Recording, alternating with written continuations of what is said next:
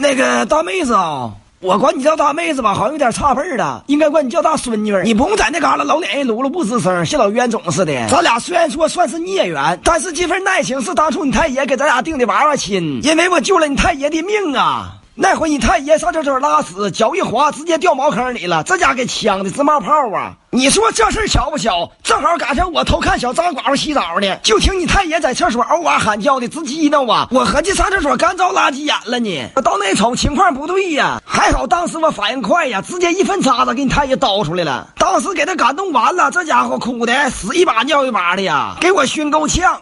你看你都听哭了吧？是不是老感人了？虽然我比你大三十岁，但是现在这个爱情是不分年龄界限的。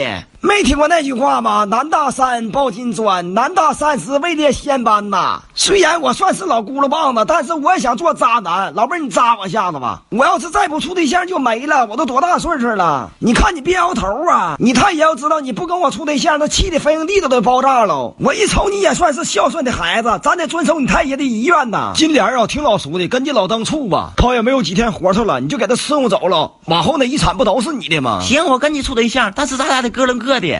我打听一下，怎么个论法？你管我叫媳妇儿，我管你叫爷爷，这不他妈烂套了吗？行，我答应你，妥了，就这么定了。正好明天日子不错，七月十五，你俩把婚结了得了。那就那么地。看老叔，完事你给张罗张罗啊，不能白让你忙活。老叔，到时候给你买条烟。都是亲戚，整那些多余了啊，给我买条华子就行，抽别的我咳嗽。就这么定了啊，我去通知一下全村老少爷们去。呃，对了，到时候酒席十个人一桌啊，别让那帮老娘们搂席。嗯呐。